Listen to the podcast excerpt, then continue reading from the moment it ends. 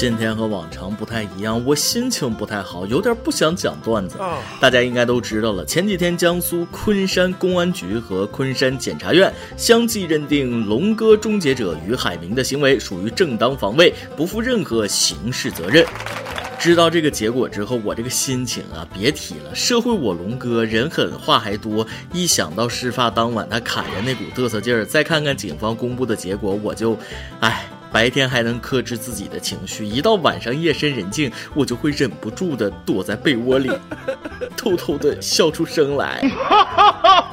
这个事情，公安机关和检察机关的认定实在是太好了，就那一份文书，严谨精确，有理有据，堪称是今年有关部门的典范呐。各位听众，大家好，欢迎收听由网易新闻首播的《每日轻松一刻》，您可以通过搜索微信公众号“轻松一刻”原版了解更多气疑问趣事哦。大声跟大家说一声，九月十三号，轻松一刻就要过六周岁生日了。为了回馈各个平台的网友的支持，您可以关注我们的微信公众号“轻松一刻”原版，通过发消息或者留言的方式，说说你这六年有哪些变化，有哪些重要的人一直陪伴着你，有哪些事儿让你坚持了很久呢？我呢，准备了自己写的毛笔字儿送给上榜的网友，还有轻松一刻编辑部为大家准备的六周年纪念大礼包，把你想说的话通通告诉我们，你的故事将成为轻松一刻六周年当天不可或缺的一部。部分希望各位听众关注我们的公众号“轻松一刻”原版，踊跃留言投稿，说出你这六年的故事。言归正传，我是昨晚啪啪啪为正义疯狂鼓掌的主持人大波。龙哥的事儿如今也出了结果，首先咱必须为江苏警方主持正义的举动点一个大大的赞，正应了那句话：正义也许会迟到，但他肯定不会缺席。想必大家和我一样，这事儿出结果之前都为电车白衣哥捏了一把汗。万一判个防卫过当，对于一个作为家庭支柱的中年人来说，都有很大的影响。江苏警方经过多方面考虑与评判，最终不负众望，判定于海明为正当防卫。而认定正当防卫的依据主要有四点，我给大家简单说一下：一、刘海龙挑起事端，过错在先；二、于海明当时正面临严重危及人身安全的现实危险；三、于海明抢刀反击的行为属于情急下的正常反应，符合特殊防卫要求；四、从正当防卫的制度价值看，应当优先保护防卫者。说到这儿，咱们换个角度看待这件事儿，应该感谢昆山龙哥，没跟大家开玩笑。一个底层小混混，虽然生平劣迹斑斑，不过也算死得其所，用自己的生命推动了法治建设，以身作则的告诉大家，以后要勇于跟恶势力做斗争，因为法律是你身后最坚实的后盾。像这样敢以身试法的混混可不多了，所以说龙哥值了，你以后会被法律教材当成经典的正当防卫案例，应该把你评为感动中国人物。当然了，这种打打杀杀的事儿还是越少越好。和谐社会能动口就别动手。如果昆山的龙哥当初选择在成都混，估计这次就不会死。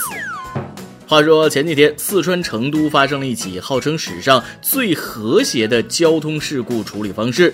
在一个交叉口，奔驰车与出租车发生剐擦，处理时的哥让出七百，奔驰车主出五百，说到谁的责任陷入两难中。于是奔驰车主向的哥提议划拳决定谁的责任，后来又改成剪刀石头布，最终奔驰哥不敌的哥，输了定责局。现在有些人脾气真的是越来越大，尤其是某些司机，路怒症说来就来，始终贯彻忍一时，凭啥我忍？退一步，你咋不退？呃的处事原则去解决。再看看这俩司机多好，这才是爷们儿之间的谈判。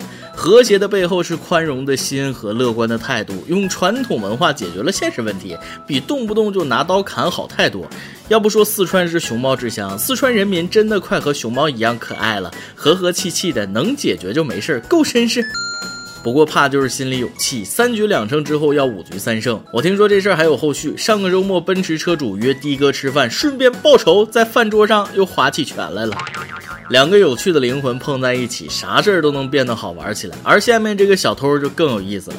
前几天，银川警方接到报警称，一名小偷入室盗窃，赶到后发现他在这家逗留了三个小时，期间饿了，还用十五个鸡蛋做了蒜黄炒鸡蛋，喝了主人的红酒和白酒，翻东西的时候还撕了小孩的暑假作业。说真的，偷东西的贼我见过不少，可去别人家偷东西还有闲心摘蒜黄炒鸡蛋的贼，我还是第一次听说。一口气吃十五个鸡蛋是什么操作？你昨晚干啥了？虚成这样，坐月子呢？不过这案子虽然破了，但我还是表示很多地方值得怀疑，感觉这个贼就是想等着别人来抓。另外，他为什么会丧心病狂的在开学之前撕孩子的暑假作业，把隔壁家的小孩都羡慕哭了？经过我多番考虑，答案只有一个。事情的真相就是，这家伙肯定是小孩花钱雇来的。俗话说好的，吃人鸡蛋，替人消难。既然吃了你家鸡蛋，那就替你家孩子做点事儿吧。一看暑假作业本一个字没动，明天就开学了，再不抓紧撕就没时间了。谁都是从小时候过来的，小偷也理解孩子不容易，肯定是在同情当年的自己。这才是小偷唯一合理的作案动机。不过这也从侧面反映出来现在的学生们的压力有多大。可以说，作业绝对是压在孩子们身上的一座大山。这还只是小学生，初中生更惨。开学前一天，重庆的两名即将读初三的女生在快餐店赶作业。他们说了，暑假作业不算老师发的练习册，仅自己打印的卷子就有四斤。虽然每天都写，但根本写不完。半个月前就开始补，到现在还有很多。现在这种情况真的太多了，说是寒暑假作业，哪那么多都认真做的，写到最后都走火入魔了，不是乱填就是互相抄。说到这儿，我想说，最讨厌语文作业，答案要不就是特别多，要不就是略，烦死了。所以咱们的每日一问就来了，你上学的时候最讨厌的是哪门课呢？悄悄告诉你们一个秘密，寒暑假作业本老师都不批的，写满就行。最后再给大家说一件颇具争议的事儿。上个月末，一名女子带着女儿和宠物狗在上海滨江亲水平台游玩时，爱犬突然跳入黄浦江。为救爱犬，她竟然把四岁的女儿留在岸边，托付给陌生人，自己纵身跳进了正在退潮的黄浦江。所幸水上公安民警及时出动，救起了这名落水者。事情曝光之后，网友们议论纷纷。有人觉得当时女儿没有危险，应该救狗；还有人认为把女儿托付给陌生人太危险了，这是个不负责任的母亲。但我觉着吧，人非草木，孰能无情？对狗有感情很正常，救狗固然也重要，但保证女儿的人身安全才是应该放在第一位的。托付给陌生人就没事了吗？幸好陌生人是好人，万一碰到个为非作歹、偷鸡摸狗的孩子，出点什么事儿，你上哪儿哭去？另外，自己的人身安全完全没考虑，啥后果都不想就跳下去了。上次有一个男的也是救落水狗，结果狗游了两圈跑上岸，他自己溺水身亡了。你出啥事，孩子以后咋整？狗能给他擦屎擦尿吗？这当妈的是非好歹不懂，轻重缓急不分，说到头还是他自己养狗意识不够，出门拴绳那什么都解决了。理解你保护狗狗的心情，幸好没有出事儿，但是以后碰到类似的事儿要三思而后行啊。今天你来啊，网跟天网们上提问了，六年了，你都有哪些变化呢？昨天看了一下微信公号的留言，回答的网友太多了，在这里再跟大家强调一下，咱们六周年的征文活动一直持续到本月十三号，在这段时间之内，只要你通过咱们的微信公众号“轻松一刻语音版”发消息或者在文章留言，我都会看到。上榜的网友会有小编通过微信公号联系你，问你要邮寄地址。希望大家踊跃留言，说出自己这六年的故事，奖品多多，不光有我自己写的毛笔字儿，还有编辑部为大家准备的轻松。一刻六周年专属礼包，只要你留言，机会大大的有啊！今天我就先挑几名上榜的听众网友，给大家分享一下他们这六年的故事。微信网友 Corin 说了：“六年呀，不容易。我跟我家王先生也在一起六年了，巧不巧？巧不巧？穿过风，踏过雨，看见春，遇见你。谢谢你宠我、爱我、包容我六年，同时也非常感谢这些年轻松一刻的陪伴。从客户端到微信，真的方便了很多。从以前的各种方言版，到现在只有普通话了，有一丢丢可惜。希望轻松一刻继续加油，不忘初心，砥砺前行，给更多的人带去欢乐。”微信网友夏天的风说了六年啊，从来没有主动去回忆。听了这期的轻松一刻，才试着去回忆往事。六年前，那个在教室里埋头苦读的我，那个深夜失眠默默流泪的我，那个不敢主动跟人交流的我，那个承受着父母感情不和不知所措的我。谢谢你挺过来了。现在的我积极改变自己，看更多的书来丰富自己，尝试着主动跟身边的人交流，才发现生活对每个人都是公平的。那些看着光鲜亮丽的人，背后也有无法言说的苦闷。听了轻松。一刻，我学会了用一些段子去开解身边的朋友，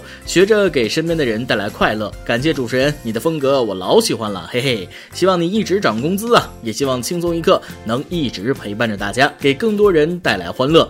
最后我想说，你们真的很棒很棒，加油！微信网友苏梅说了，六年前刚刚认识宋先生，那会儿很腼腆，只是觉得在异国他乡多认识一个人挺好的。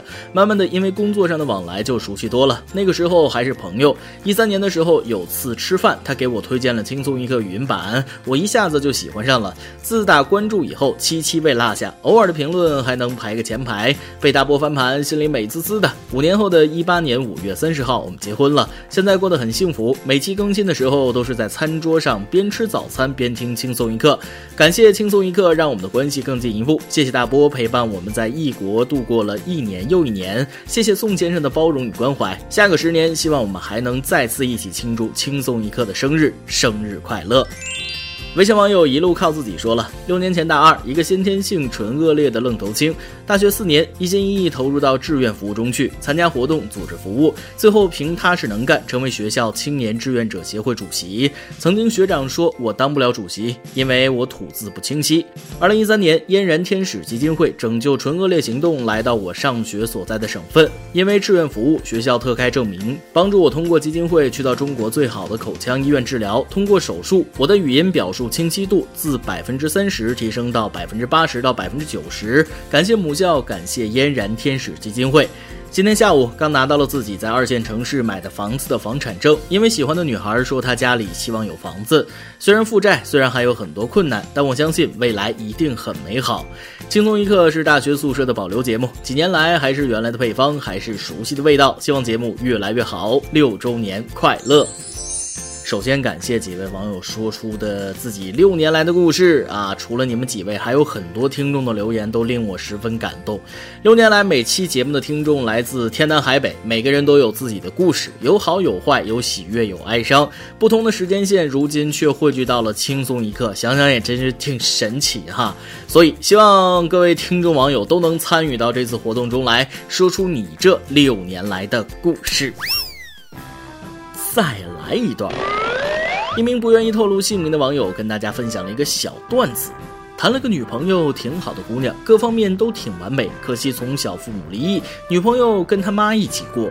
昨天晚上我送女朋友回家，刚到她家门口，他妈看见我，热情地对我说：“小伙子，进来坐坐吧。”我当时十分害羞，心想两手空空去了，很没礼貌。由于太紧张，脑子抽风，说了句：“呃，不了，阿姨，太晚了。那个寡妇门前是非多。” 小伙子，你这是嘴瓢啊！就这么着还能有女朋友，也是奇迹呀！爆料时间。网友 Allen 说了：“小编有选择困难症怎么破？这已经严重影响到我的生活了。小到买东西，大到选择工作、男朋友，很多选择都是被时间拖着走到最后，选择了逼得最近的人，这样也没有主动权。我也不知道选择的是不是我需要的。我希望能够摆脱选择困难，以后能够自己主动的做一些选择，这样我能够开心些。小编，我该怎么做呀？”这位朋友，我不是一个心理问题专家，但是我可以依据我的生活经验，给你一个解决选择困难症的方法，那就是多挣钱。有什么好选的？两个全买了。当然了，刚才只是一个玩笑话。不过我也用这个笑话说出了我自己对于选择困难症的看法。其实，在我个人看来，选择困难症主要因为对自身实力的不认可，说白了就是不够自信，无法承担或者质疑自己是否能承担选择错的后果。如果你自己足够强大，能够扛下各种事儿，又怎么会感到纠结呢？所以，打造一个强大的自己才是解决问题的出发点。一首歌的时间，微信网友喜欢猫的狗子想点一首歌送给自己的朋友。主持人小编，你们好，我想点一首田馥甄的《灵魂伴侣》，送给同为大三考研党的高中同学猫猫。想对他说，我知道考研复习压力很大，但你并不是一个人。我说过，无论你选择什么目标，我都会支持你，做你的后盾，坚持下去，一起加油。望小编和主持人成全，并祝轻松一刻越办越好。虽然我没考过研，没吃过猪肉，但我见过猪跑。说真的，特别累。学习是一方面，最重要的是意志力。大学生呢，没人天天耳提面命的让你们学，啥都得自己解决。而这一年是艰苦而孤独的一年，相信身边爱你们的人都在默默的为你们加油，为你们鼓劲儿。我相信生活不会辜负你的每一份努力。这首歌就送给你和你的小伙伴，祝你们考研成功，金榜题名。以上就是今天的网易轻松一刻，由电台主播想当地原汁原味的方言播轻松一刻，并在网易和巅峰电台同步播出吗？请联系每日轻松一刻工作室，将您的简介和录音小样发送至 i love 曲艺 at 幺六三点 com。老规矩，祝福大家头发茂密，睡眠良好，财富自由，心想事成。我是大波儿，咱们下期再会，拜拜。若你是一阵春天里的风。那我一定是醉人的风筝。若你只是一道某个弄堂紧锁的门，我是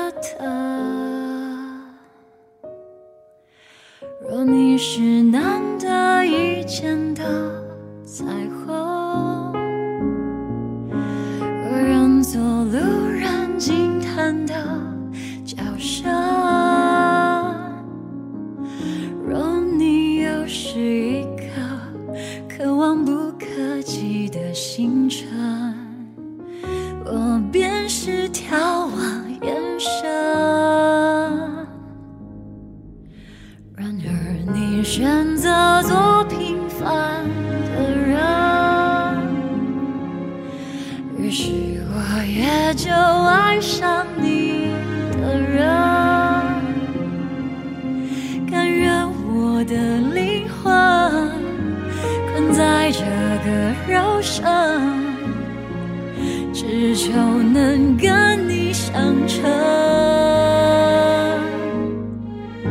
然而你已是最平凡的人。看着多美好，心却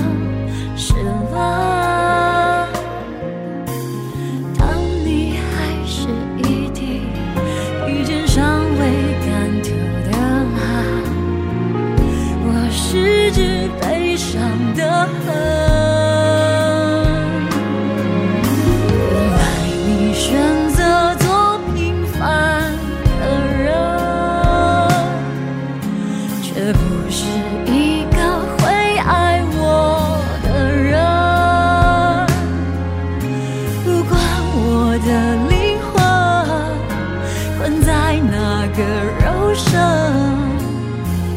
都注定不会相称。原来我一生。